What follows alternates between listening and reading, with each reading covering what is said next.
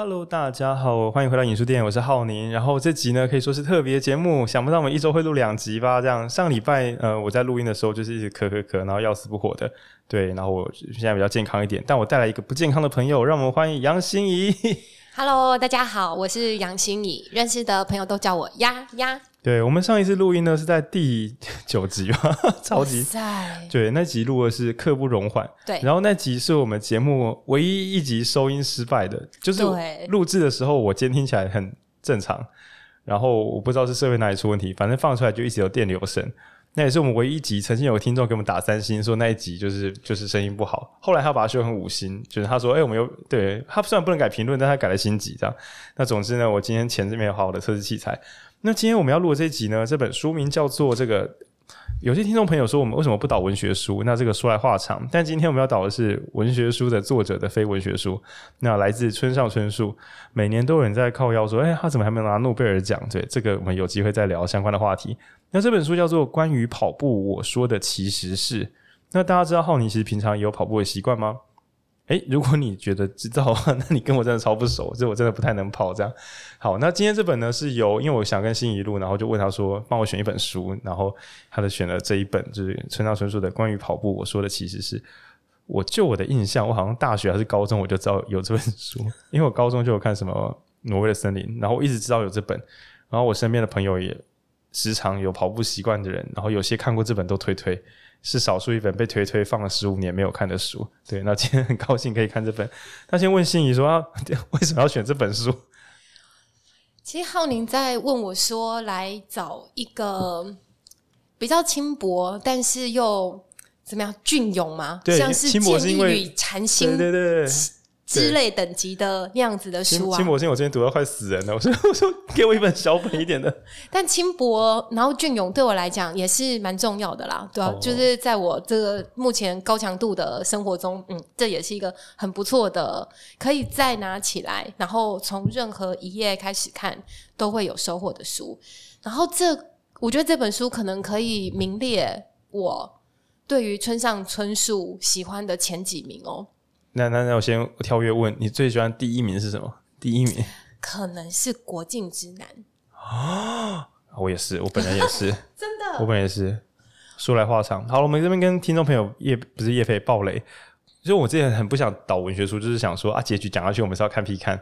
但有时候想说，哦、那本书放十几二十年了，你还没看，应该是 没有对啊，对，你看你应该是不急吧？像我们之前以前在录音的时候，很常跟听众朋友开玩笑说，你知道钢铁人最后会死吗？然后说啊，暴雷了，暴雷了，干都放几年了，你还不知道钢铁人最后会把自己杀死这样？那呃，国境之南、太阳之息，还有另外一部叫《呃挪威的森林》，是我觉得是两种不同的那个恋爱小说。那我会说，如果你交往的时候交往到那种很难以理解的灵气没有，就是。陷阱妹，灵气清秀型的高智能灵气陷阱妹，你可以看《挪威的森林》，一定会弄得你苦不堪言。对，那如果你本人已经呃跟有长期关系，或是已经结婚，但是你又有一个老情人，哇的话，那你可以，如果在你老情人要拜访你的前一晚，然后你看《国际之南》《太阳之西》，效果会加倍。哇。或是你会完会完老情人之后，自己在咖啡店把《国境之南》《太阳之息》看完再回家，也很可怕。我就觉得有些阅读读就是有最佳时机。对耶，对耶。然后可是提到说最喜欢，因为浩宁也提了《挪威的森林》嘛，村上我最喜欢的另外一个作品，反倒是非常短篇的，是《东尼龙骨》。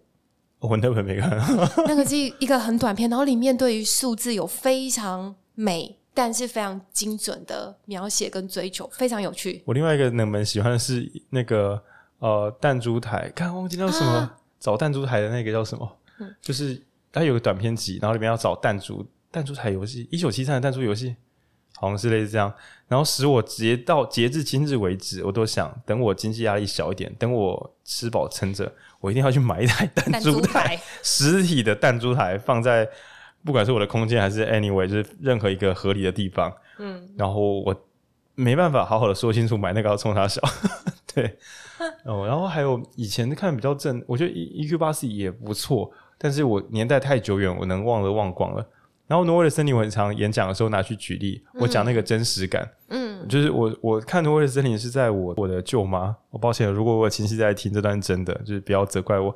我舅妈过世的时候，那时候是呃周末是告别式，然后我妈就问我，我爸妈就说要不要去就是告别式，但是他们也知道说我们跟舅妈没有这么熟，然后加上我那时候是考生吧，所以就觉得没关系，然后我就说那就就没关系，就不回去好了。主要也是因为我不太能够坐汽车，就是 通勤很痛苦。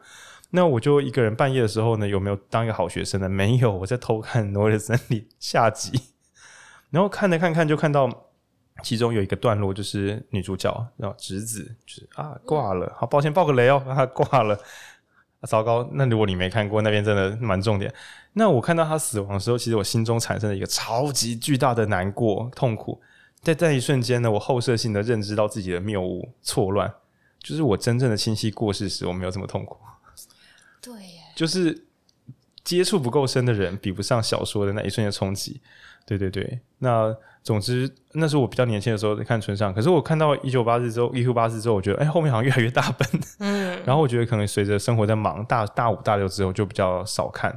对对对，那呃，心怡选这本书呢，我还是要再追问说，这本是关于跑步，我说的其实是嗯，你为什么要选一本跟跑步相关的书？哎，可是。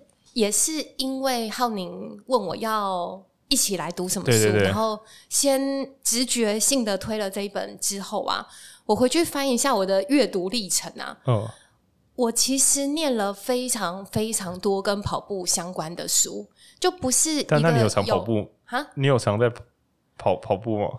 没有啊，我上次跑是 二零二零年三月二十九号，大概跑了三个月吧。哦，三个月也蛮长了。可就是每周的两次，然后我都就是低度跑步，都是设定说好，反正我现在就是要去满地乱跑三十五分钟，然后再加五分钟，再加五 分钟，跑再加满地乱跑是城市就是定向越野这样子冲吗？也没有到跑酷那种，就、就是、可是就是顺顺的，假如说绕着公园跑，跑然后跑去北屯的某个角落，跑去北区，就是。总之，我就是设定跑，去跟菜市场的握手。二零二零年三月二十九号并没有在握手。对对对，对啊。然后我就回头看我的阅读历程嘛。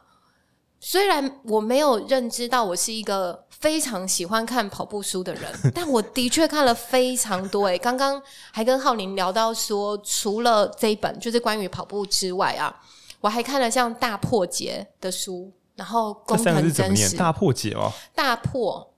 杰对，就是怎么破破降的破，大破杰出的杰。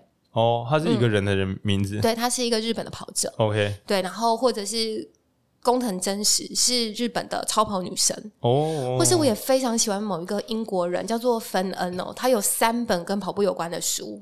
跑者之道，跑步书籍爱好者，对对对，然后会像强风吹拂，你知道吗？啊、我有听跟有人在推动画还是什么的，对，他也他也是在讲一群人在跑步的步。非常多，然后甚至像漫画高木直子的一个什么一个人生活几年那种，我也最喜欢他跑步的系列。是个跑所以真的累积文本追求者，真的对啊，也是因为呃，因为跟浩宁还，还好你不是用用电子书看，不然你这样会变键盘跑者。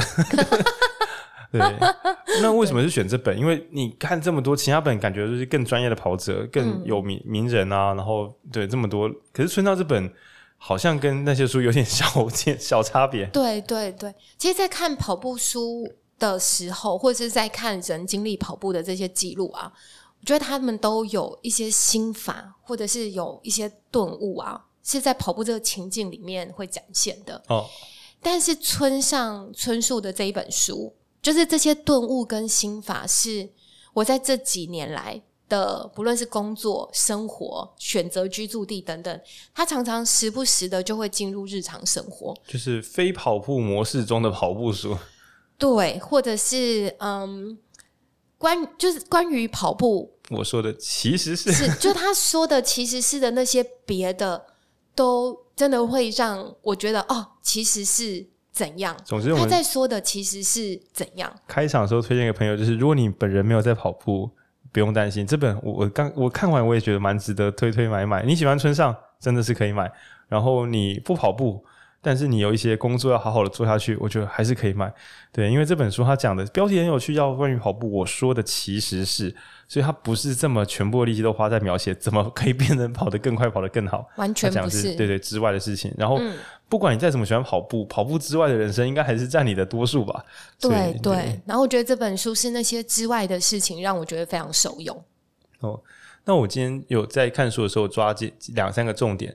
在此之前呢，我怕的有人对村上春树不够熟，或是知道村上春树但不知道还有在跑步哦。对，或是你是村上迷，知道他在跑步，但其实不知道他在跑什么意思的。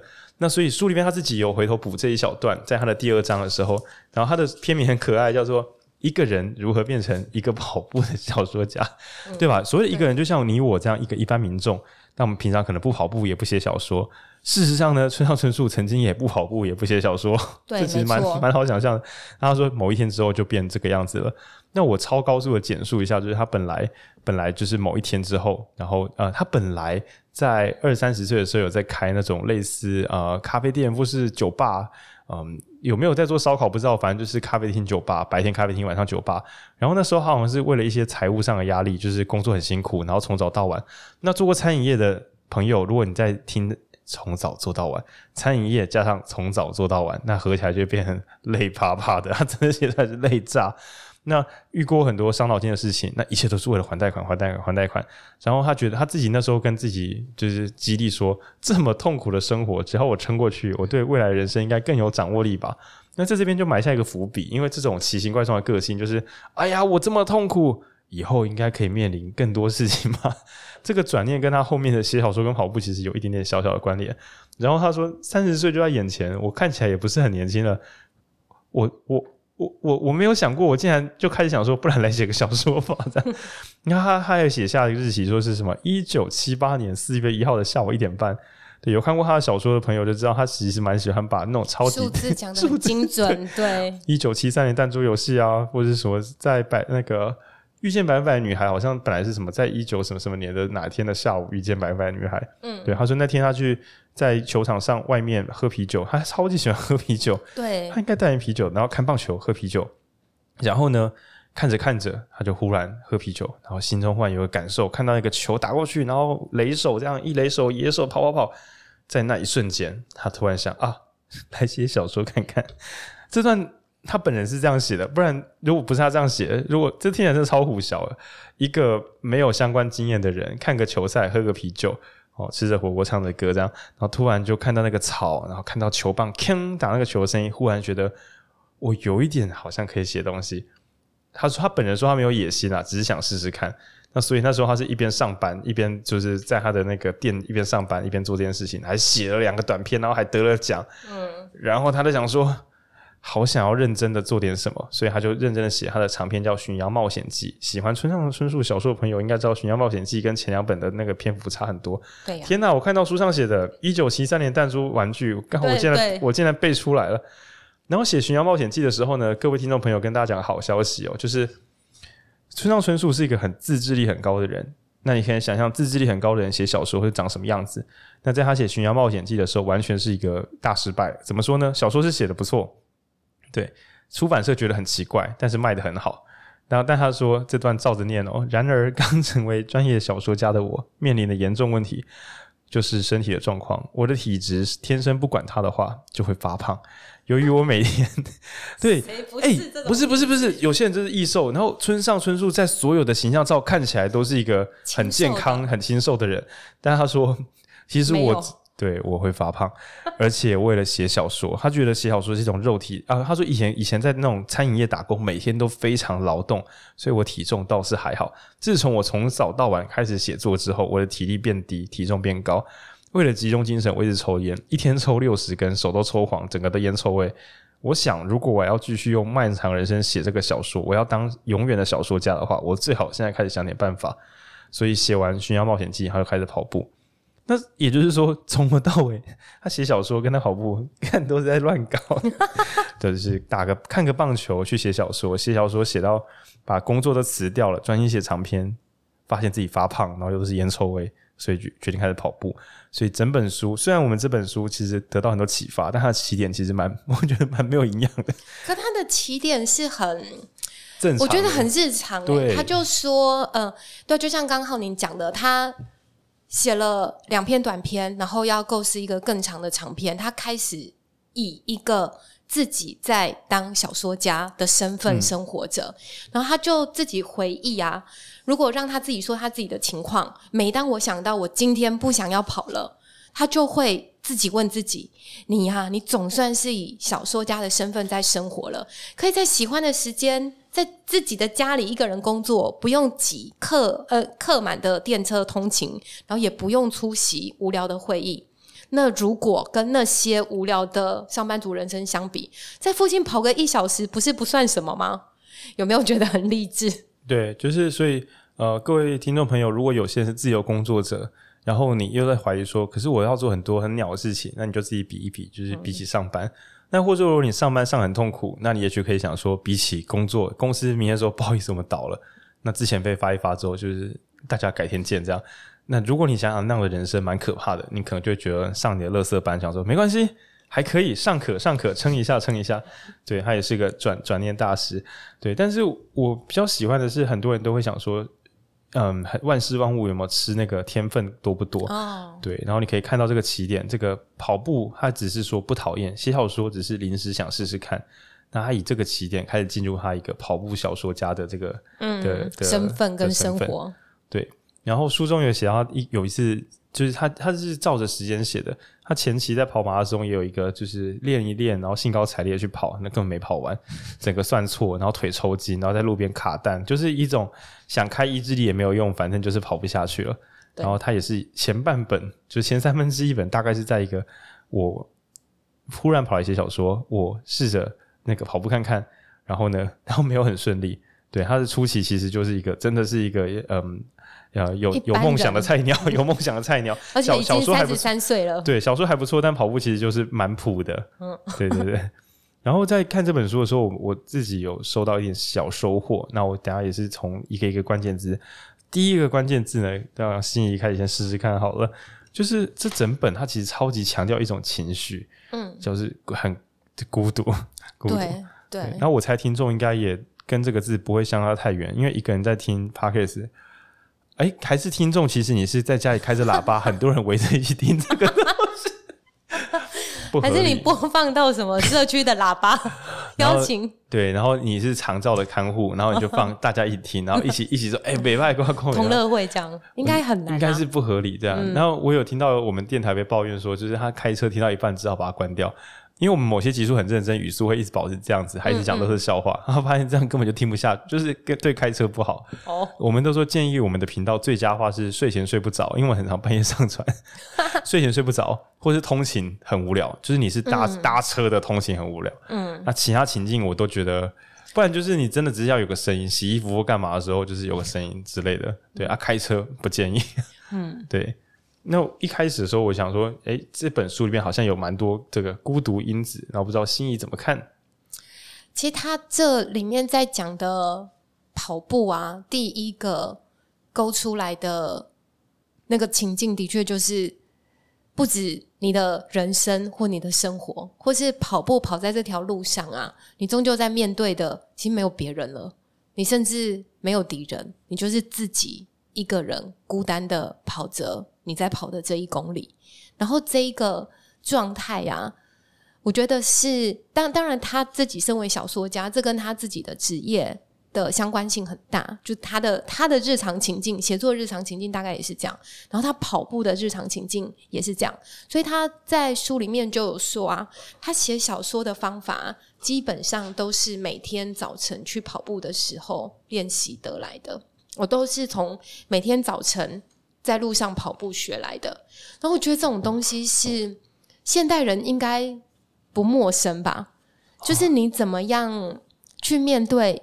就他在里面写了很多，他怎么样看见那个孤独，然后怎么穿越他，或者是怎么跟他跑在一起这件事情，可能浩宁也非常有感受。哦，我我自己在重新看这本的时候，觉得说还好有看这个，因为嗯，其实啊。我们之前有稍微聊过，听众朋友应该可以知道说，其实录音这件事情啊，我通常在录音的之前都很焦虑，尤其看书跟整理。然后在录音的当下呢，都很 愤怒或兴奋或恐慌，就情绪很复杂。那主要是因为我觉得如果没有燃起来，怕录得不够好；可是燃起来呢，又怕会翻车，就是担心东担心西。然后我回家剪 Podcast 的时候呢，大概有个七成以上的几率在剪辑的时候，我都觉得，哎，可恶！如果我可以在哪里努力一下就好了。那通常呢，都是在放一阵子回头听的时候才觉得，好像也还不错啦。对，可是麻烦的是，在我重新恢复自信之前呢，下一集又要来又要录了，所以是你要一直在觉得自己不够好的情况下，再继续往前走。但是好家在 p a c k a g e 真的是我觉得没有每周上传，我不知道为什么，我觉得没有每周上传是对不起某些我不认识的人。可是我自己平常生活很多事情，我真的会拖拖拉拉的。就是要不是我要每周录给大家听，那些书我真的放到我过世之前，天荒地老，真的都不会看。然后我觉得就是这个每周都要录，而且还要录给别人听，我就会有一个想象的，已经不是对手了，我已经不知道别人在干嘛。我是我想象我的听众会希望听到某个水准以上的东西，可是我不知道怎么做到。那只能日复一日的就是这样操作。那书中有一个小段落是不要让节奏中断，对于长期作业来讲，这点很重要。那如果听众朋友有看各种自我管理或成长的书，几乎所有人都会教你要，嗯、呃，不是什么时间管理要做多精致，而是你要有一直做下去、一直努力的东西。不然你这样东跑西跑，最后总是会不够，做得不够好。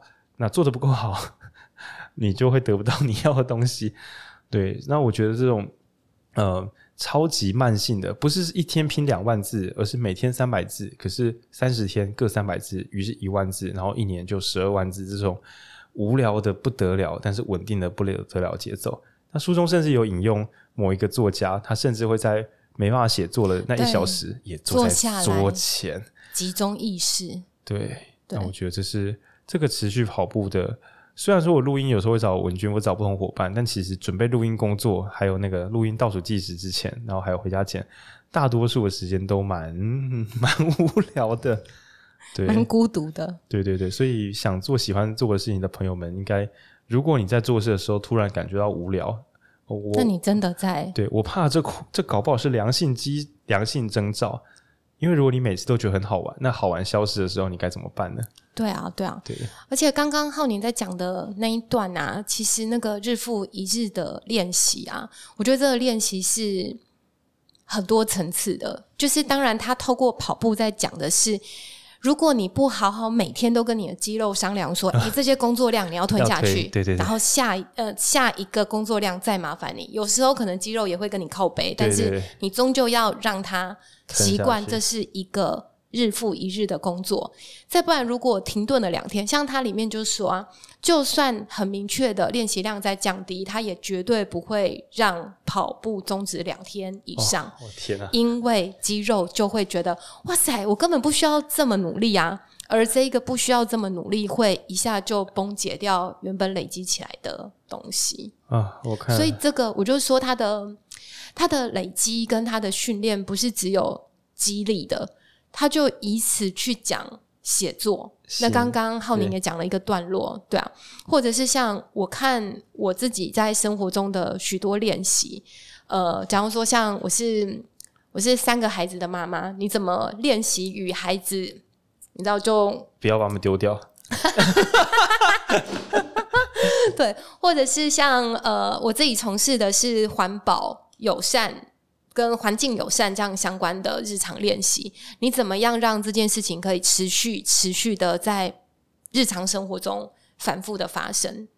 或像我其实是骑车、骑脚踏车到处去工作的人，对，你怎么样在每一次选择出门的时候都是牵起你的脚踏车？哎、欸，所以你叫你叫机车？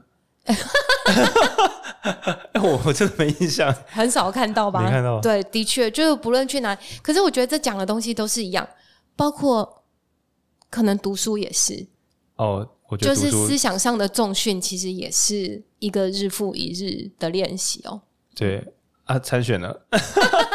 参选就更是对啊。其实参选真的也是一个，你刚刚讲虽然是一个热闹喧哗的情境，有团队有伙伴，但你站在路口的时候，终究是一个人的修炼啊，啊。对对啊，然后你在面对，哎，它里面有讲到一段哎，他说其实。当你成为一个跑者的时候，甚至你跑了一大段时间，你只能往内看，看见你的风景都消失了。往内看，看见你自己的时候，你有看到什么亲切心吗？你有看到什么自己假如说才华或优秀的其他东西，嗯、他说都没有，都看不到。我看到的就是一个性格，然后他性格很有趣哦。他说，我觉得看到我的性格，我的性格呢，其实就是有点任性。嗯，然后对于某些就算荒谬或痛苦的事情，我也想要找出一点可笑的东西的。然后他就在这样子的性格中继续跑下去，跟继续写下去。我觉得这个对我对参选来讲也超励志的。我觉得。像参选，其实有很多可能大家会觉得苦哈哈的事情，但我觉得做起来都蛮有趣的。就你如果保持快乐与投入的话，这个选战或者是这这个候选人的人设，就会变成是你个性的某种延伸。然后那个个性的某种延伸，如果让别人看见或感动的话，那还真是蛮不错的一场修炼呢。给听众朋友再反向科普一下哦，就是啊，那个。呃，我不知道你们来听几集，因为我们最近的收听数从以前几百，现在到破千，这样。就是我在二零一八的时候有出来参选过，那时候代表时代力量。然后我眼前的这位，那时候他代表欧尚联盟。那现在呢，我不在实力，他也不在欧巴桑联盟。对，我们一个是脱欧，然后一个过时了。对，过时过时，经历过时，我已经过时。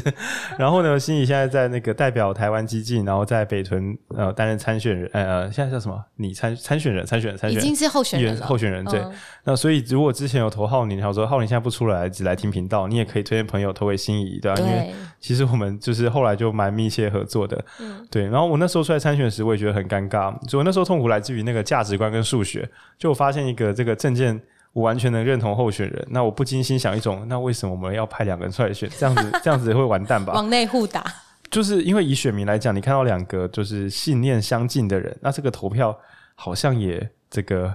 会比较尴尬一点，那果然投出来确实是一个水平分割，就是两个人各拿到一半的票，嗯、那就会惨败哦。这样，等下今年呢，这个选择变少一些，诶，今年候选也变少，这样。嗯，那如果就是对于那个新政治有期待的朋友，真的可以集中灌票。对啊，对啊，来集中灌票。集中灌票。大家好，我是台湾基进八屯区起完后山林，十二号，十二号的杨心怡。没错。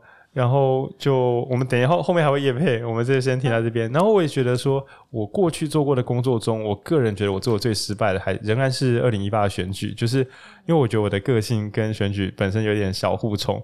那尤其是我们呃以前的实力，现在我比较不清楚了。以前实力是一个很显然的去中心化政党，就是每个地方会有每个地方的表现。那然后大家都是自走炮，对，然后难免就会有一种，所以嗯、呃，你们到底怎么想？我就会想，其实我哪知道别人怎么想。对，也是都要看新闻才知道别人怎么想。对，对，对，对，这边跟听众朋友，反正大家都老朋友了，你不要传出去哦。就是我之前还有遇到一些社会上的那种跟实实力的一些相关新闻，然后我们有个议员的群组，那我在群组里面就有人说：“所以这是真的吗？”然后我 之后大家说：“我我有看到那个新闻，应该是真的。”然后我们就问那个当事者，然后当事者说：“对，那是真的。”然后我们这一瞬间整个群组都真的是那个气氛变得很欢乐，就是看我们真的看报还知道，就真的是一个公开。我们一开始不是说实力什么公不不黑箱公开透明吗？嗯，就算是议员候选人，你也是要看报才知道，不你不会提早知道。对，然后那所以那时候一直有一种想说什么想做什么，很我很怕会雷到其他人，所以就变得有点有点压抑。然后我很想要认真的思考策略跟讨论事情，可是选举其实。真的跟选民有点萍水相逢。如果你每个人都要跟他讲到底的话，你就会无法完成你的主任务，就是让更多人认识你。嗯，然后这些大大小小的，加上我个人很不习惯被认识，真的蛮致命的。嗯、然后合起来之后，就觉得我我自回回头评估起来，那是一个呃，我做的有有点粗糙草率的工作。就我觉得我没有真正的完成我心中的全力以赴，就是因为内在的那个犹豫太多，这样。哎、欸，可是我可以。我可以理解浩宁的那个就是人设上的尴尬哦。我觉得我上一次出来参选也有那种哦，要被看见还是不要被看见？那有没有办法更集体，或者是你知道隐身在某一个价值背后，而不是立怪客型选举法？对，大家投是立怪客，不是投后面那个人，对对投那个对，对投那个面具这样。真的，但这一次出来选有一种比较新一点的体悟啦，就是。我觉得我们终究还是把那个身份证拿出来选的人，对对对对，就你可能跟一群呃支持你或者是一群同职信念高的人，他还是有一点点差距。然后我们只是站在那一点点差距上面让大家看见。我们希望大家看见的还是我们站在站在一起的那一群人，只是我们只比多别人多了一个肥皂箱而已。就是我们仍然是隶属于这个集体信念，只是派我这个代表出来选。对啊，对对对。可是我觉得我上次的卡带就是我没有这么信任我自己是一个够好的人，然后这件事弄得我好烦。嗯、就是不是我们出来选，这不是人生，请支持我，投我一票。对啊，对。那我时常会想说，我真的是最适合的吗？那这件事情我后来越想越觉得说。交给选民决定就好了，真的不要帮人家想这个。嗯、对，真的哦，所以可能还是有一些性格或体质是比较对。对对，像人家问我说：“哎、欸，为什么你要出来选？”我说：“北投我每个人都投不下去，那为什么大家投给你？因为我觉得最好的那一个了。”因为我我想的是，我想的是我在某个程度上是最好的，可是我可以想象某些选民他的真实需求是另外一个候选人可以提供他的更多。嗯，比如说他就是一个超级讨厌同志的人。在我心中，我无法说我是他最好的候选人，嗯，因为如果我拿他的票，我是骗他的票之类的，或是有些候选人可能主张就是大补贴政策，哦，但我认为应该是花的更有效能，然后我就是处在这个道德偶包上，然后我就想说，嗯，但如果再回来一次，我就觉得。母汤阿内熊，你 你进到议会再好好做事比较实在，对，不要在外面自己把票推出去，因为这样真的是没办法干嘛。嗯啊，选上拍谁？我们讲偏了，这样对。但其实刚刚讲说选举啊，我们刚刚讲比较极端，你说小说跟跑步就算了，嗯，选举这个工作绝对是乍看是大家一起工作，嗯，但是听众朋友，你你有没有曾经当过候选人？不要说候选人，或者是你有没有曾经当过落选人呢？我觉得当过团队领导者，很可能就会产生一种。哎、欸，我真的有很多人，但其实我是孤独的。会耶，对，你只要是带头的负责人，等等，你只要当过任何负责人，你就会发现你负责很多人，但你就是一个人。嗯、对对，可是这个孤独也很赞，就直接这样讲，嗯，对，就是。曾经我不知道，我以前我总觉得以前在学校的时候，虽然考试好像是大家孤独、受苦受难，可是可能是小时候成绩又还算好，为什么就很皮？考试中你还是可以跟很多朋友拉赛。对，上学的时候就是很快乐。然后分组报告其实大家都一样，可能是我小时候比较没有这么偶包责任心，觉得我一定要带领珍珠怎样，我就觉得能就能，不能就不能啊。对，但反而等到开始慢慢有啊，不管是有公司啊，然后或是代表当参选之后，会发现每当大家相信你。村上春树他是一个个体户、个体工作者，他也不，他没有这么把读者的眼，他觉得他要写出更好的作品给读者，但我觉得他并没有给自己这么大压力，所以他的孤独都拿去跑步。但我觉得所有的领导者那个孤独可能是来自于这个这个不能辜负什么东西，然后你只好一个人去、嗯、呃面对他，去想办法。对，然后或者是那个孤独可能也来自。你知道，在实际抵达终点之前啊，也只有你自己能够把你送到对对对那里。对，虽然很多人可能跑在你的旁边，但他们也不可能代替你的脚或身体把自己送到那个终点。对啊，所以听众朋友，如果你本人曾经有工作到觉得很孤独的话，你一定要试着去跑步，不管是跑步，就是你要。知道这是一件了不起的事情，嗯，呃，比如说你一个人在公司上班，然后你回家的时候去上什么日文自学，想要去做一份新的工作，然后同事都不知道你在干嘛，爸妈也不知道你在干嘛，朋友也不知道你在干嘛，然后我觉得如果想要变成一个对自己足够负责的人，这段孤独可能是跑不掉的。对，然后，而且你想，你如果是偶发性的完成了，就是不小心顺顺利利的到你的新世界，但是更大的责任到来，你终究会有身边人不能理解你的时候。对对，所以早期孤独，早期治疗。对对，没有没有这么多好玩的事情了。那跟孤独取而代之的是互动了。然后我觉得，当然会有团队的时候，可是就我所知，其实是。很厉害的团队工作者，很会带气氛，然后很会跟大家沟通互动的人，很多时候也都是一个人先准备好那些策略，然后背负着那个压力去把它完成的。对，所以，嗯，因为我知道有了社群媒体之后，孤独几乎是可以被免除的，就是反正你只要打开手机、脸书私讯谁，他没有回你，你终究是传出讯息了嘛。嗯，啊，你没有跟别人吃饭，你也可以看别人吃饭嘛。然后无穷无尽的逃避孤独，恐怕会使你连。一点点孤独都受不了，对。可是孤独跟负责任，我觉得，嗯，关联性极高，所以。而且这些孤独啊，就是当你被送到，或者就是你被自己送到你原本要去的那个地方，或者是偏一点点的那些地方啊，这份孤独都会让你在经历下一个旅程的时候，有那个养分说，说哦，对，其实我是撑得过某些跟自己相处的时间的。对，那。一要讲一点点重话，一点点靠两个老人要不要讲老人话，就是 长辈，就是啊，我觉得孤独跟独立根本就是一体两面的东西啊。嗯，对，什么叫做台湾独立？就是没有美国帮忙，然后中国也闹我们，我们不用一定跟中国做经做生意，也不用一定靠美国给武器，你也可以活下去，是绝对独立。当然，那有点难了。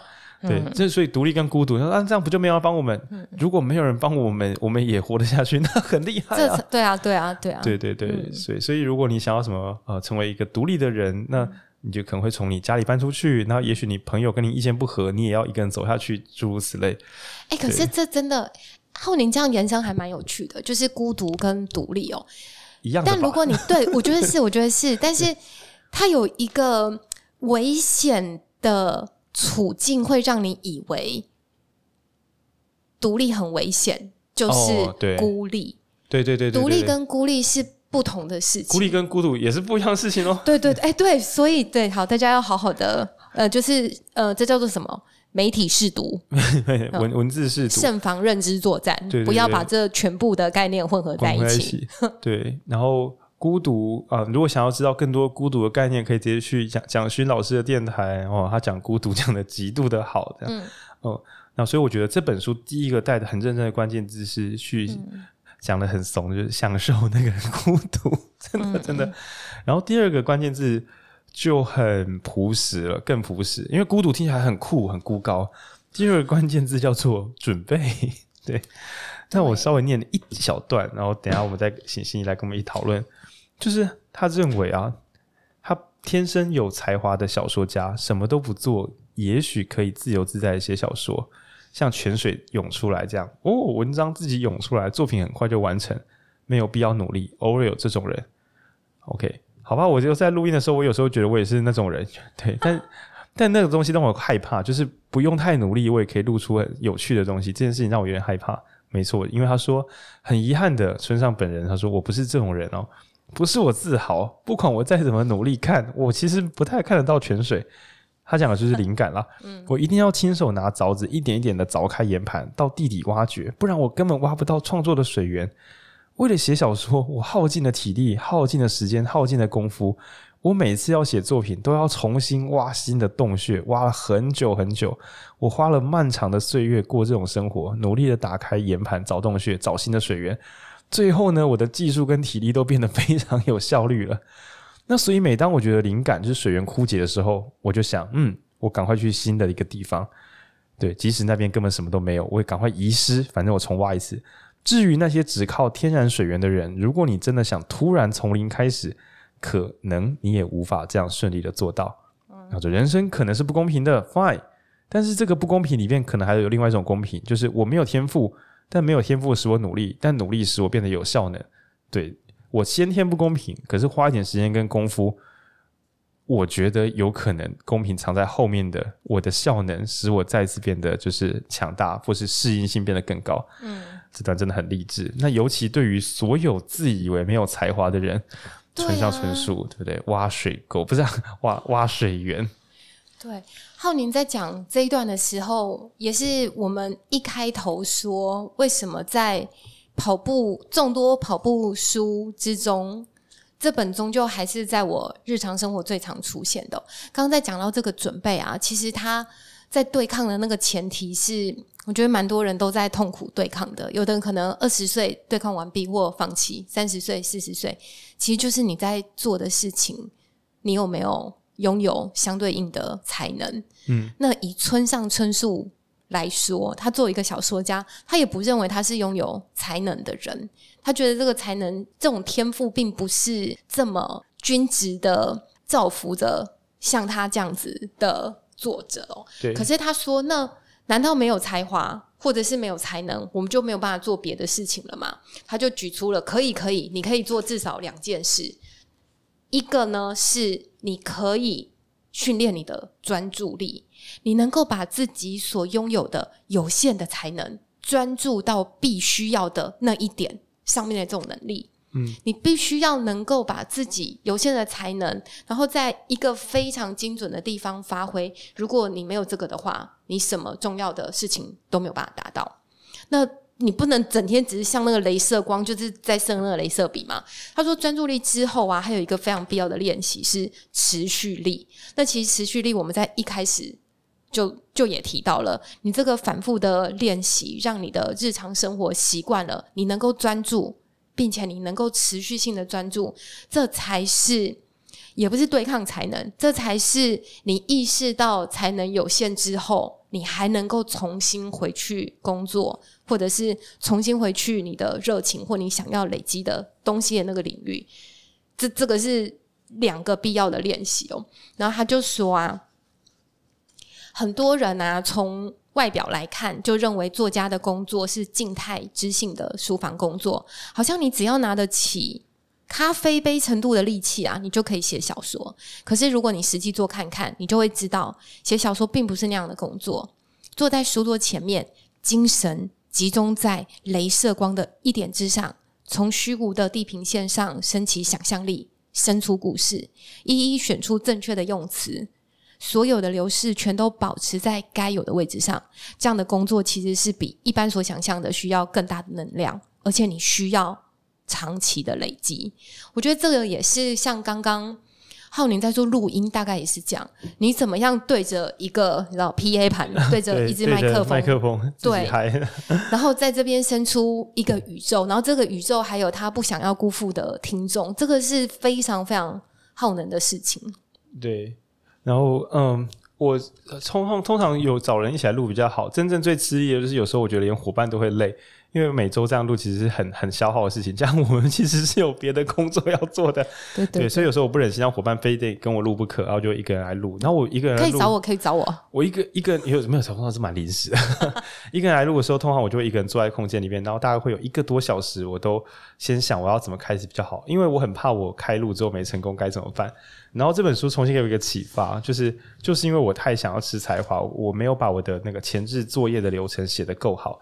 对，那书上有写说，因为作者本人村上春树说，他说他跑步前一定要暖身暖很久，腿都不一定会开，可是不暖身连跑都不能跑。然后呢，就算跑过很多次四十二公里全马，只要没有好好准备，他想都不用想就知道说，我一定会累，我一定会累，我一定跑不完。即使我跑了再多遍，每当回到这个四十二公里，我还是要做足准备，我才能够跑完它。那我就想说，唉。我似乎在我能做的工作的，我有不能做的工作跟能做的工作。我每次能做的工作，我觉得我太吃天分，然后这个天分就会使得自己更容易恐惧，因为其实也不知道上次怎么做出来的，那所以就变成手感大赛。嗯、手感好无所不能，手感不好就是只好等手感到来。那这种东西我觉得会很耗损自己跟自己的关系，就是自信心反而会越来越不稳定。那反而比不上，因为我每次都知道我不我不够天才。但我只要按表操课，我可以做到一定水准。嗯，而我人生的任务就是做到一定水准，反复的做到一定水准，直到天才突然降临在我身上。对，就是你突然挖到了那个水源了。对对对对，对。然后呃，有一部超级老的，反正心仪也是一个老人，这样。你有看过《第一神拳》吗？这不是所有的老人家都会看的东西。《第一神拳》是一部我觉得看漫画一开始看很好看，看到后面会有一种你这个 loop 要来几次哦。对，因为《第一神拳》的主角他叫什么木之泪一步，他从头到尾只有一招，就是挨揍。就他遇到任何对手，他因为在上半场的时候就被揍到一个，就是整个完全看起来没有赢面，连打都打不到对方。但是到中后期，这个剧情真的太常重复了。对手因为体力慢慢的消磨，因为打人，对，终于知道恨人不容易，一直打人也是会累的。然后到中后期的时候，慢慢的露出一疲态。而木之那一部主角，他无穷无尽的体力，在最后期，他习惯对方的模式之后，可以再找出破解的招数。但我喜欢的并不是这种老套的体体力无敌论，而是木之那一部，他很长。想起他的那个教练说的话，他说。如果你不是个有才能的人，你就必须好好练习，因为在你最一你在绝望的时候，你会想起你平常的训练，你相信的是平常那个认真训练的你自己，啊、就是因为你平常在那边就是拖轮胎跑步啊，然后喘的要死啊，练抗打击练习啊，这些练习你知道你是很辛苦才撑过去的，那时候的你这么辛苦，那那些东西不会凭空消失，你只要撑住，等待那些训练的成果保护你，然后直到胜利到来。我觉得我就是太少认真练习了。可跟那个第一神拳相对的，好像是一拳超人吗？One Punch，就是他的天赋才华已经高到，妈，我立刻就弄到水矿了，然后就涌泉喷出来，想说这个我觉得这个我还能够做什么练习呢？对，一拳超人真的是一个，我看了之后，我，真的看两集，然后说可恶，他跟我平常接触的世界太对。然后我觉得，嗯，如果你很欣赏。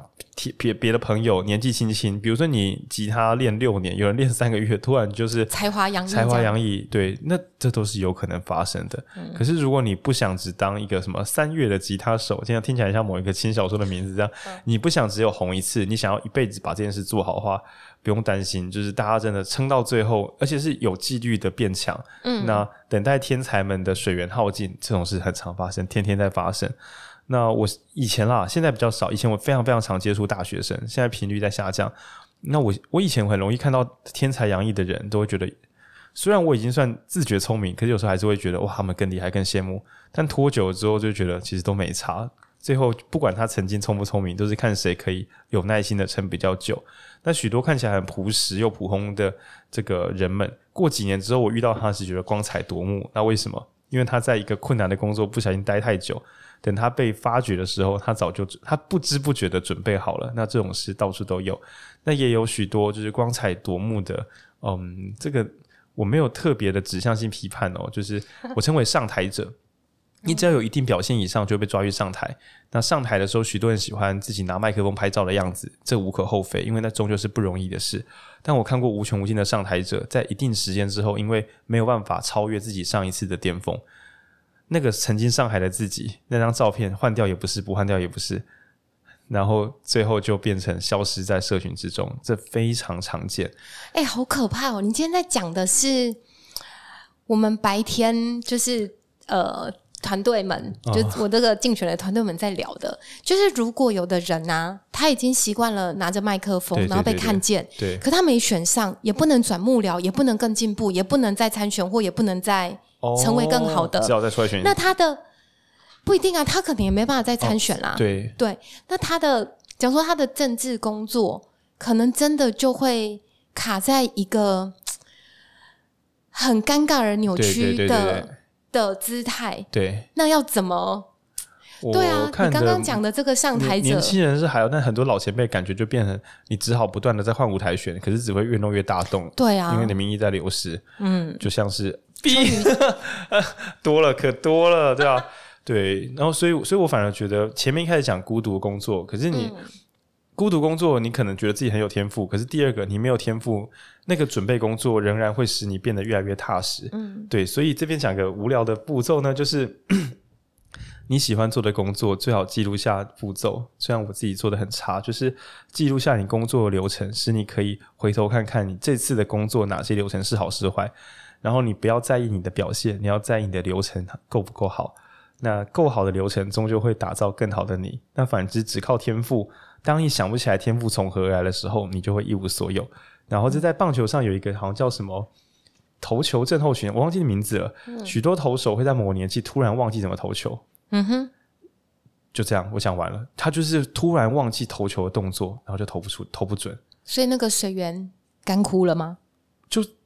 那个天赋，对，就是我们可以想象小说可能靠灵感嘛，可是你应该不会有人听到说什么，哎，你投球靠灵感嘛？他说没有，就练习嘛，肌肉记忆投出去，而且肌肉记忆听起来是一个不会忘的东西。对，但其实你可以去，好像是投手症候群，好像有非常名词，许多有名的投手，甚至之前日本有一个女生，她很会开球，开球女王，嗯，就开球开得很漂亮，速度很快的一个女生，有一天忽然忘记怎么投球。对，那我觉得这种事情发生的时候，应该都蛮绝望的。然后，呃，比起等待那天到来，你不如把你的工作步骤记录好。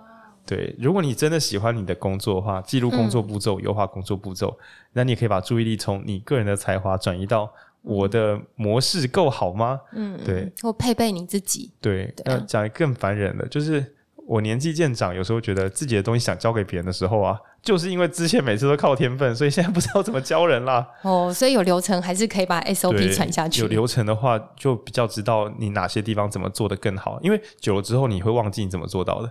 对，你习惯了。对对，那这是不管你想要个人精进，还是想要带团队，把自己的流程搞清楚。好的练习。对对对。嗯然后这边呢是不吃天分，只是准备。嗯、那我很喜欢书里面写各式各样，不管是骑脚车干嘛，因为村上春树他说他只能靠身体感觉，所以所有他的嗯、呃、准备工作啊、鞋子啊，然后暖身啊，他都写得非常非常细。嗯，对。然后我觉得那么许多人比较没有自信心的冒牌者的人，有时候回头看会觉得，我不知道我做过什么，我不知道我做了什么，把流程都记录下来，嗯，你就知道你做了什么了。对，对，对，嗯，对对。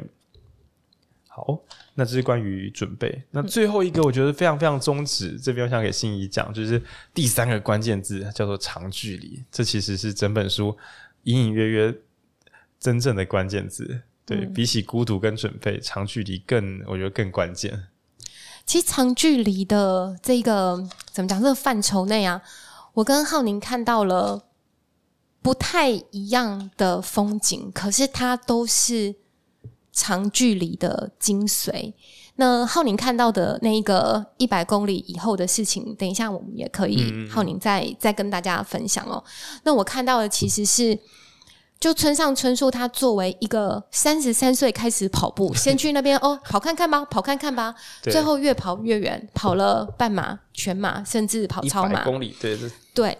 然后他用这样子的自己在跑步上面的里程累积，也回头去看他自己的写作，他常常会说，呃，就是我们当然就是在跑。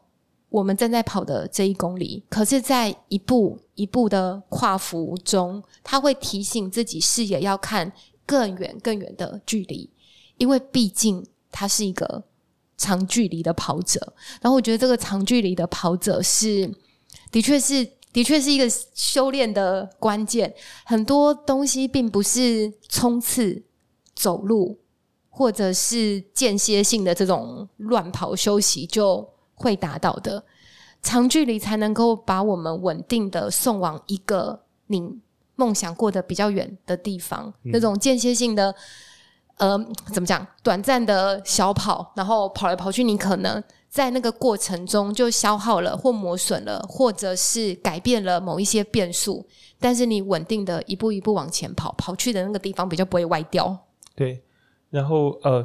长距离跑者，这根本是一个超级隐喻，因为村上春树说他在那个三十岁之前 在那边开店的时候，他心里想的，他回头看了，他真的不喜欢跟人相处，可是那短短几年也让他认识了怎么样好个形形色色的人。那所以我觉得他每一个阶段，他其实都偷偷在想，这个以后我以后还可以，我以后想要这样吗？所以他在开始写小说，就是边开店边写小说，写了两篇，写完他就忘了，他只是抱着一个我真想要写写看呢。啊，如果不行的话也没关系，因为我开店也不是不行哈，好好的开间店也很棒。那等到写出成绩来之后呢，就偷偷的周转，就觉得，诶，那我可以写一个短篇，那我可以写长篇吗？可是他又觉得，我一边上班一边写长篇，那时候很多家人都说，还是你把店给别人管。可是我觉得他就是一个很认真的人，觉得不行，我没有这么聪明，可以一次做两件事情，所以我只能把店关掉，收了，然后来来写小说。然后为什么要写？为什么要关店写小说呢？因为小说想写大的，他觉得写大本的小大大长篇小说才是小说家应该要有的作品。然后写了长篇小说之后呢，马上就觉得，嗯，我好像可以写，但这个好像建立在我要很认真，因为我没什么天分，我要很认真，我想要一直写，一直写，一直写，所以我要去跑步，我要用跑步来戒烟，把身体变好，不然我只能够跑一次长距离，但我一生可能都是我的长距离跑步。然后接下来就对，对，所以我觉得他的长距离是只要一有对他一逮到机会，他就想要跑长距离。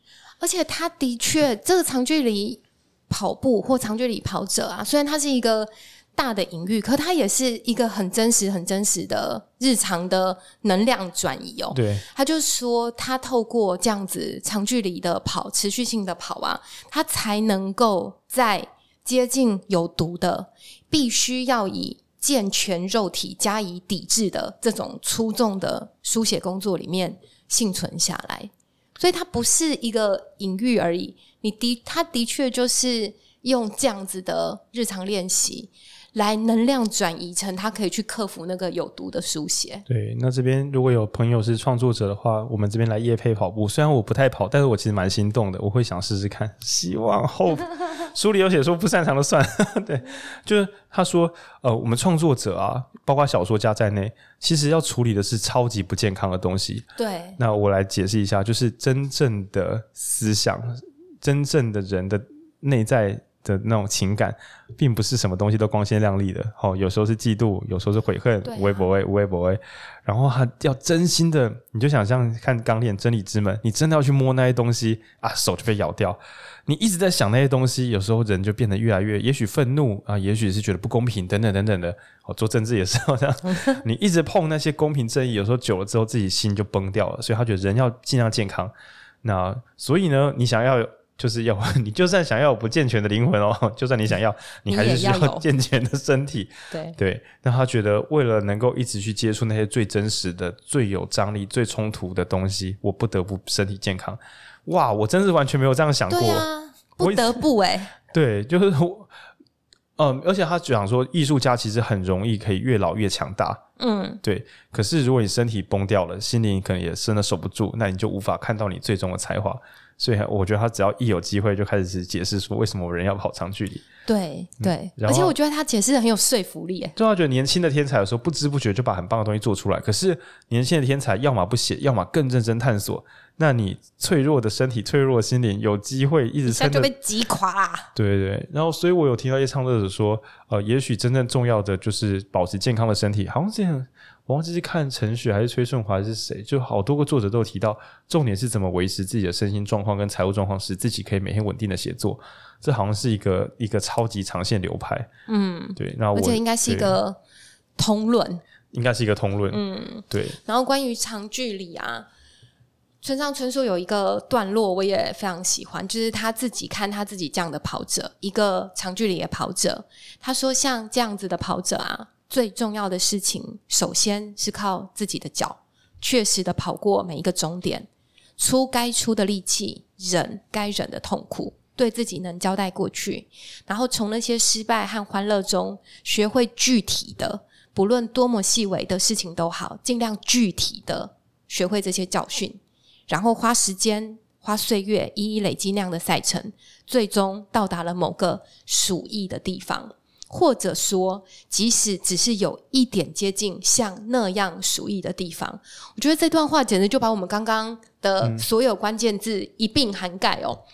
最重要的事情就是孤独，你只能靠你自己的脚把你送到每一个终点，但是你必须要去忍那些该忍的痛苦、该出的力气，这是没有办法被闪过去的准备的环节，而且这是一个长途的。能够把你最终送达某个你属意的地方，是变相没有跳来跳去，嗯、然后你持之以恒、心之所向的。对，那讲到这边呢，我就跟如果假设有听众的话，我们呃远端云端感谢那个三余书店这样，因为我是听我的朋友跟我说，就是嗯、呃，独立书店它有一个培训活动，在前几个月，对，然后。我那时候看到，但我就就想说没空就不去这样。那据说在讲怎么录 podcast 的时候，就是三云书店的店长，然后有在这个活动中称赞影书店说，呃，我大意上听到的转述是这样，就是影书店真的很棒，因为他们真的每周都有录。然后我才回头看才发现说。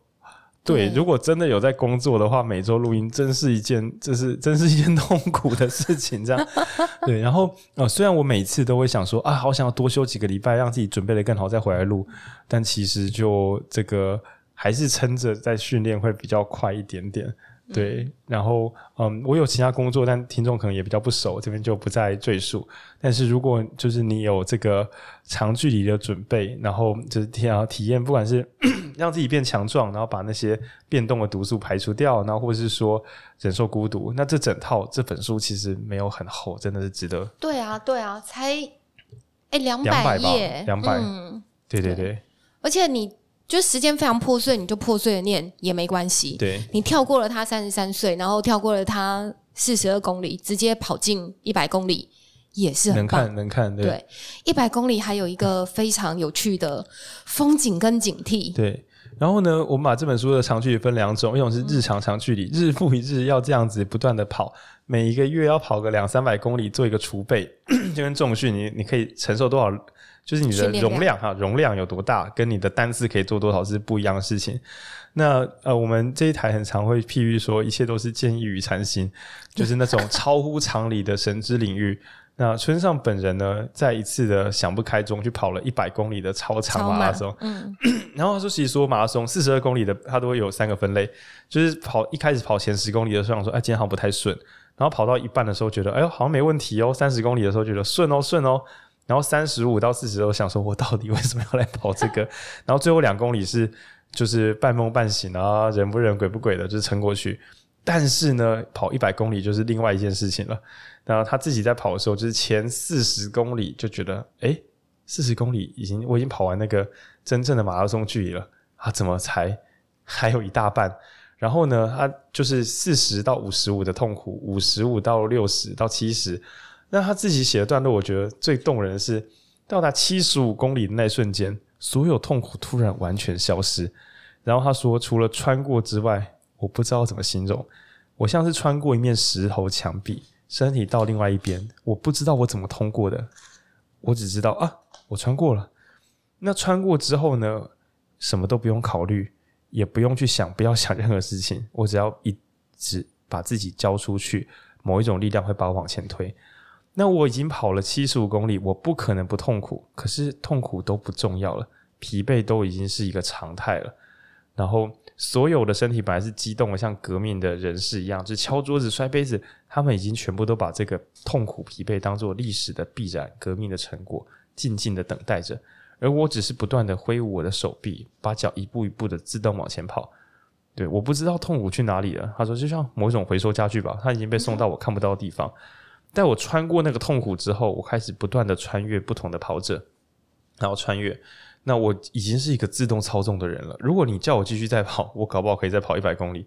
到你要说我不是没有痛苦，是我已经不知道那个痛苦在哪里。我感觉到，但它又不存在。我也不知道我在哪里。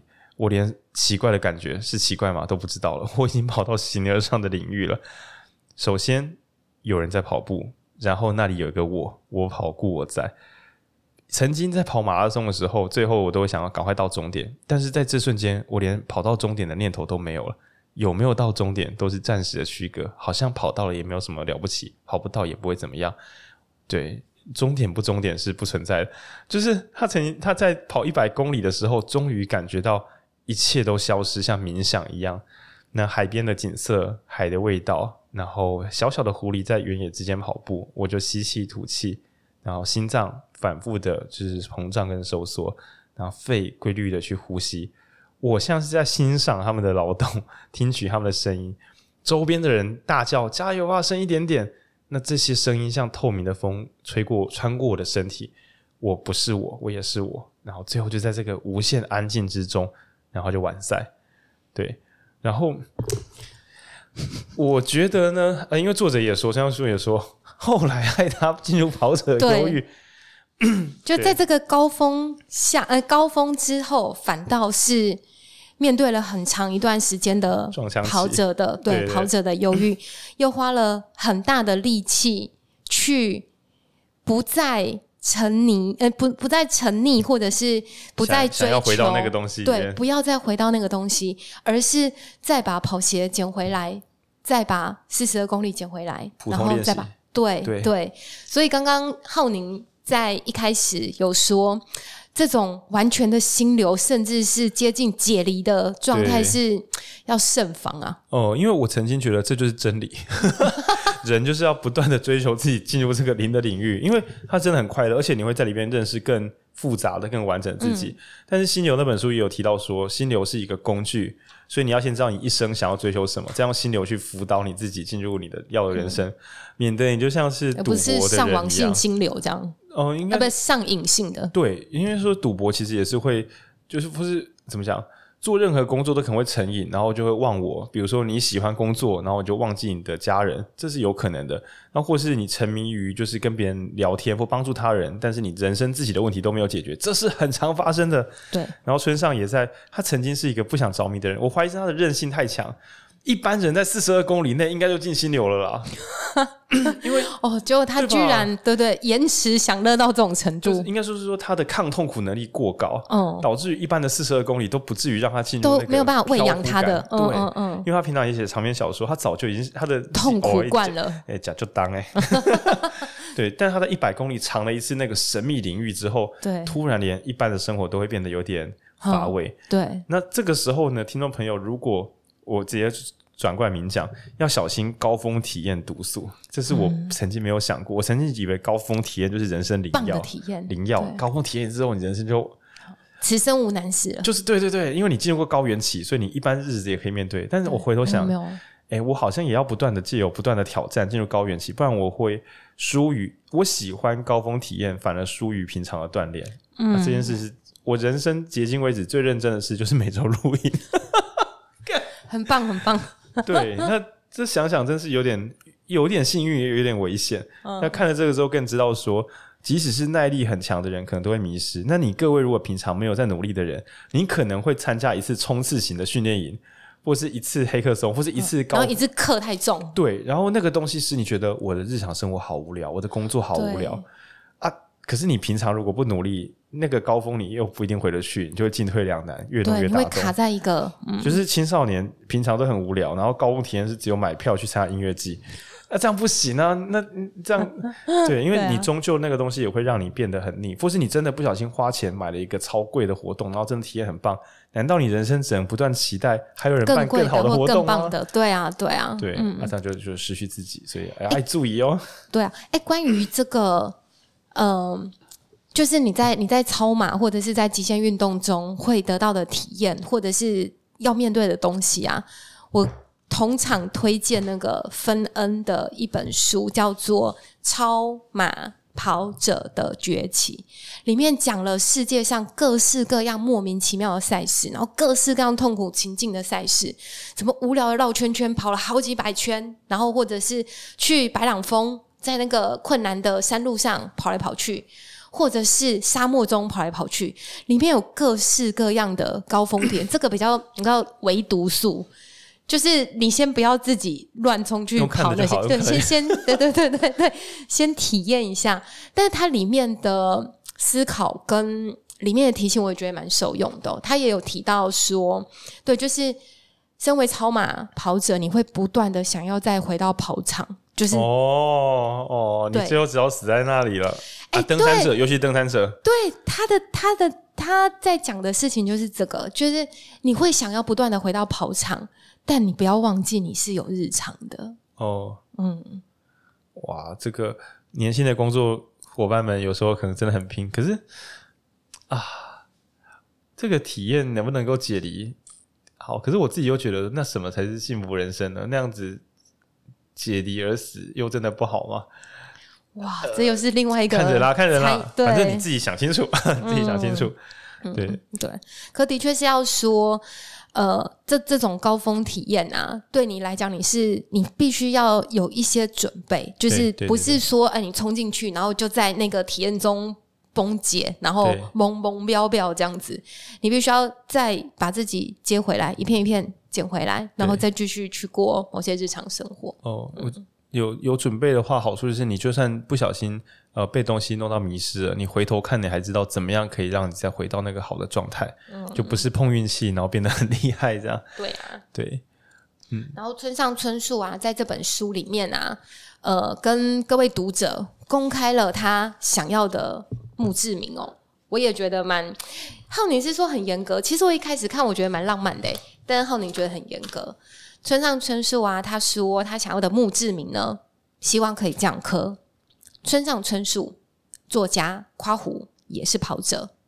一九四九年到二零某年，然后这一句话是至少到最后都没有用走的。对，我是 你觉得很严格？就是我心中想象，我的想象啊，因为我不太会跑步，就是跑步啊。用走跑起来跟慢跑跟走还是不一样的嘛？那、嗯啊、没力气的不就开始拖着脚，就是慢慢走进终点嘛？那我心中本来觉得能够走到终点也是很了不起啊。嗯、但村上春树觉得我到最后我也不会用走的。那因为我我自己对，可能是我自己比较少积极稳健的练习。我觉得到最后的时候，有时候真的是呃力气放尽了。然后还能够坚持住，用自己的技术或方法维持着这个某一种工作者的尊严，最后一次的最后工作都还是在水准之上，而不是啊我有做了，而是我做的还可以。嗯、然后我觉得这个职业自觉真的非常的了不起，对，啊、对、嗯，所以我觉得严格在这，我是觉得严格在这边这样，嗯，对，而且他说至少到最后，表示中间也不行，一次都没有，对，对，对，对。可是这个就是他在这本书里面的怎么讲精，算是这种精髓吗？对对对对，对，我就是要日常的累积某一种超越强度的练习，然后并且在那个练习中把他送到他要去的地方。对，那如果说有什么真正比较呃温和又励志的，就是嗯，不是说拼可以跑多快，不可以赢过谁，那光是到最后都没有用走的，就是一件极端了不起的事情。对，哦，然后如果给各位听众朋友，就是你不想像我们可能是至少到最后没有用躺的。对对，我对现在都已经一不小心太累就躺平了，嗯，都已经连躺平都不会被人家。呃，就是躺平都不会太对，都没有指指点点你了。但村上春树这个老人家，他才这是十几年前的书了，还是哎二零零？我看一下是零一吗？这本是哪一年？这本我记得是十五年前呢，二零零八。哦，真的是十五年前，二零零八。对，我觉得那时候的人。在讨论这件事情的时候，直到今天文化又在变迁。那现在呢？你可能至少到终点前都没有用躺的，其实就大概就是 十五年前那个伟大程度这样。嗯、对，那我我是觉得，不管是有没有躺，有没有走都不重要，就是你自己设下一个标准。那书中有提到一个是我很常犯的错，我正在修改它，就是定了规则，自己就要遵守它。那不是那个规则有多么了不起，而是他担心自己一旦破除了规则，下次就会想要再改规则。然后最后就就变成零规则，那可以听哪一集？其实零规则规则蛮严的，零规则定下很严苛的中心法则，然后不定细则。嗯，然后村上觉得说，你如果今天答应别人，然后你就因为。啊、呃，有点累，就把它改掉。那你明天一定会想要再把它改更简单的版本，最后你就什么都做不到。嗯、就像跑马拉松，他说我真的不敢坐下来，我怕我坐下来我就真的走不动了。不动了。对、嗯，所以不是我不想做，而是我不能做，我没有那个摘，我叫你摘掉，我只好一直努力下去。嗯、那我觉得，呃，如果你不小心在工作中突然啊、呃，我放弃什么，我决定停下来啊，如果不小心就没有再跑起来。那你可能又觉得自己是不是很糟？但其实就是一般人停下来再跑也很累了。嗯、啊，当然，如果你是累爆了，整个人就超坏，只好进厂维修，再重来是另当别论。但你可能自己要清楚，你什么时候是累爆了，什么时候是我今天有点想偷懒。那今天有点想偷懒这个概念呢，尽量不要有。对，因为今天有点想偷懒，明天当然也会有点想偷懒啊。对啊，每天都会来一点偷懒。对，虽然我本人呢。我自己觉得我蛮容易想变通方案的，所以我我以前的人生真的蛮常想偷懒方案，我很擅长这个。对，那偷懒方案包含就是呃把工作的效率提高，也是一种偷懒方案嘛。然后或者是换用代用呃本来我一定要到现场的，我改成线上，这也有可能。或是把我呃有点累的工作转交给别人，这也有可能。那也不敢说这完全是坏的，但我也是在重新看这本的时候觉得，唉。如果还有余力的话，再多练一下会比较健康。嗯、虽然虽然这不是我本来的本来的能力，但我想说没关系，我就是没有努力的天赋，所以我可以练啊。对啊，对，嗯。然后这本书里面还有一个段落啊，也是作为 ending 啦。我常常时时刻刻提醒自己的，像我们刚刚讲嘛，哦，跑者是一个孤独的工作，然后跑者是一个需要准备的工作，那长距离的跑者要面对的。困难跟面对的那个小心谨慎，然后小心服用的高峰经验啊，这一切啊，其实都建立在村上他在里面有说一句哦，他说：“我并不是因为有人拜托我，请你成为一位跑者，我才开始在路上跑起来。就算你没有人拜托我，请你当一个小说家，然后他开始写小说，这一切都是因为他因为喜欢就开始写，因为喜欢就开始跑。你用这样子的方式，你才可以。”以自己喜欢的方式一直做下去，所以就算被人家阻止啊，被人家恶意批评啊，你也不会轻易的改变自己的做法。那这样子的人还能够向别人要求什么呢？你就只能就是自己决定了做这件事情，然后因为喜欢持续的做下去。所以这也是一个我觉得最最核心或最本质的嘛，不要。不要认为你是被拜托去做什么，或者是因为你还真的因为是被谁拜托了去做什么。你跑起来，你写起来，你参选，你落选，对，你录 podcast 都是因为我就喜欢，欢喜做，我就做，甘愿 是。但是其实这两段是重点。那个欢喜做就是我发于自愿去做一个行动，嗯，那我能够选我自己想选的，很赞了，很赞了。对对，我没有迫于生活，迫于什么，我做我能做的选择。那就算我生活，我碍于生活去工作，我至少还可以选我想去哪里上班啊，或是我今天选的不喜欢上班的工作，至少我明天还有机会选我想做的。就是我们有很多欢喜做的这个权限。那既然呢欢喜做已经成立的话，那后面你就。嗯心甘情愿的去接受它，嗯，然后你要以这个我仍有自己，就是一切都是我自己选的，对。那这时候产生那个小小的自豪感，然后去接受这一切，然后让这个承受的自己变得更棒，然后又可以去做更多的选择，好有正循环呢。哎，对，又是负责，啊、然后又是独立的，对啊，光是选择支出就保持这两个价值。就是我我认为啦，甘愿受，如果你是知道你不是只有忍受，而是有意识的锻炼的话，你很快就有更好的选择权。嗯，你就、嗯、你就可以选一些你更欢 更欢喜的东西，越来越欢喜，越来越甘愿。其实我后来发现说，以前我小时候，我小时候承认，我真的一直小时候误会说长辈就会变得又老又笨，就是很难沟通。长大之后还发现说没有，就是小时嗯，我的环境就是厉害的长辈呢，其实还是又健康又快乐的，因为他们总是选自己喜欢的东西，又做得很好，那导致你跟他聊什么，他都会给你很多很棒的建议，甚至会觉得我们也很棒。那所以我有时候啊，靠，这真的是一个怎么讲撕裂阶级的电台。如果有长辈在讲一代不如一代，其实很单纯是这个长辈太弱了，所以强的那些人，强的年轻人不会在他眼前。哇塞，一定就是就是这样而已。因为我时常拜访很多我觉得跟鬼一样的超强长辈，嗯、他就觉得我们很棒。然后我就换算之后觉得，哎、欸，等一下，为什么他们某些长辈总是觉得年轻人很棒，某些长辈总是觉得一代不如一代？对。那我做一个粗糙的这个。线性回归之后，就想说，该不会是某些长辈厉害年轻人才不会跟他有什么接触？所以他眼前年轻人要么普通，要么真的对他很不客气，所以他就觉得年轻人很糟。或者是那个长辈也卡在他自己某个奇妙的高峰经验也下不来了，或是说很棒的年轻人在他眼中，他也看不出人家厉害在哪里。对，他、哦、他已经无法他，他无法鉴别啊，没有识别力。对对对，所以他就在他的眼中就一代不如一代。那反观状况很好的长辈。